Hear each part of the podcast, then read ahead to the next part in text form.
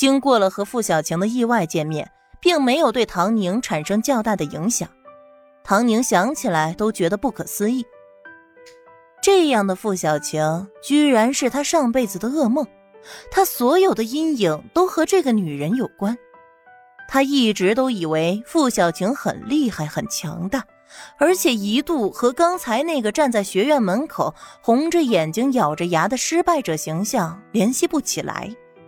现在看起来，或许并不是傅小晴太过于强大，而是当时的他太弱小。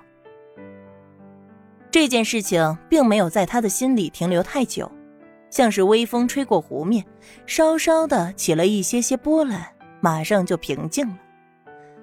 唐宁每天都把自己安排的很是充实，有任务出任务，没有任务就去训练，再抽出时间来学习。他深深的感受到知识的重要性，所以学的也很杂，军事理论、国际局势姑且不说，就连气候、地理类的书籍都从图书馆借了出来。只要是和飞行有关的知识，他都想要搞懂。虽然知识是无限的，可是能多掌握一些东西就不是坏事。他从上辈子总结出了经验教训：男人会背叛，孩子也会不孝顺，只有学到脑子里的知识，永远属于自己。女人没有什么理所当然的社会责任，先忠于自己，努力实现自己的理想。奋斗于工作，成败皆有自己，这样才不负活过一生。大家都觉得唐宁正式参加工作之后，更加的成熟好学，待人接物也更加理性大方。在唐宁不知道的情况下，他已经成了大家公认的积极向上好青年的典型。就连他爸爸唐师长都听说了，走路都带着风，不知道有多骄傲。唐安和吴佳美终于被组织批准领了证，唐宁正式升级为小姑子。领导知道唐安要结婚，直接就给他放了假，让他去参加婚礼。唐安的婚礼比较盛大，但也没有浮夸。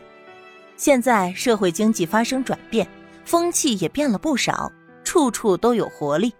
大饭店也专门开设了婚礼的专门服务。唐宁赶到的时候。场面已经十分热闹温馨，他围观了一场有爱又有心的婚礼，看得出来新娘新郎都全身心的投入了，并且在仪式上都红了眼眶，连唐宁这个旁观者都觉得心里暖洋洋的，那颗对于爱情绝望的心好像稍稍的修复了一些。有于思年那样使尽手段的渣男，傅小晴那样玩弄人心的渣女，也同样有对爱情忠贞、对家庭负责、尊重彼此的伴侣。难得的是，吴佳美的父母坐在台下，全程笑脸相陪，安安静静的，一点都没有作妖。尤其是双方父母见礼致辞的时候，两个人还相当配合的发了言。虽然简短乏味，但也中规中矩。尤其是对着唐师长，那是满口对女婿的满意和称赞。唐宁还注意到，吃过饭，这对夫妻就离开了，根本就没有留下。这是看清楚形势了，还真是不容易啊，够为难的。唐安和吴佳美已经分了单位宿舍，不过新婚第一晚还是要回家的。一家人都回了唐家，唐建国喝的不少，他也相当的高兴，晚上还拉着唐宁说话。你可不知道，今天我听过最多的话是什么？恭喜！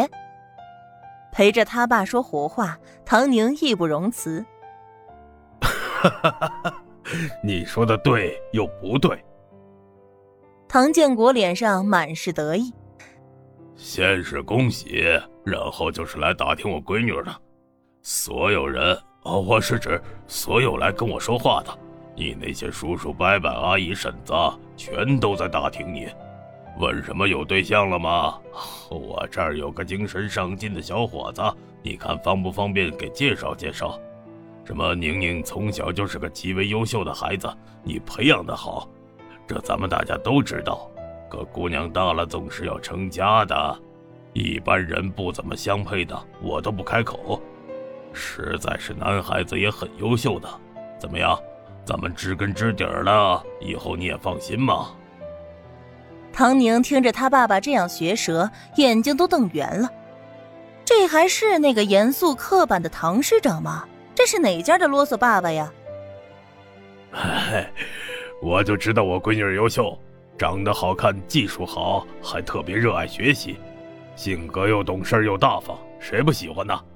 可他们也不想想，一般人哪能配得上我闺女？随随便便就要介绍见面，不可能。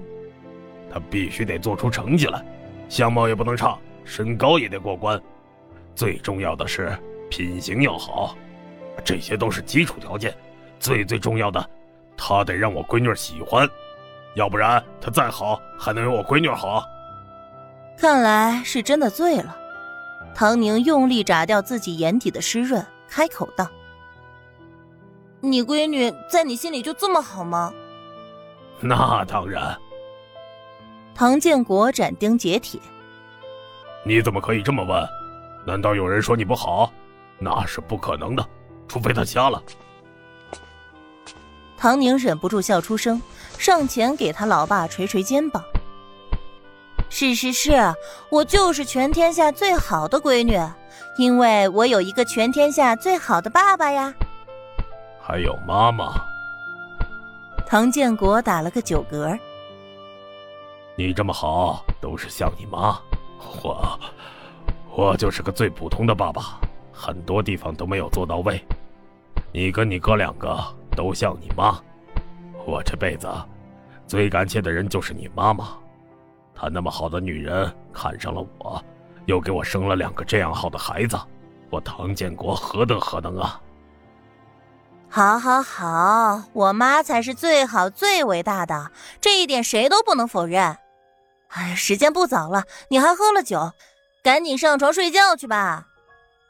唐宁连忙哄他，他生怕打扰了新婚夫妇，连忙劝他爸去休息。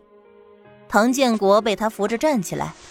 往房间走着，嘴上还在说：“啊，你哥成家了，我心里放下了一半的责任，他以后就归自己的小家庭了。你放心，宁宁，剩下这一半责任，爸爸会好好承担。爸爸给你把好关。那些男的，但凡有一点不好，咱不要，要好的。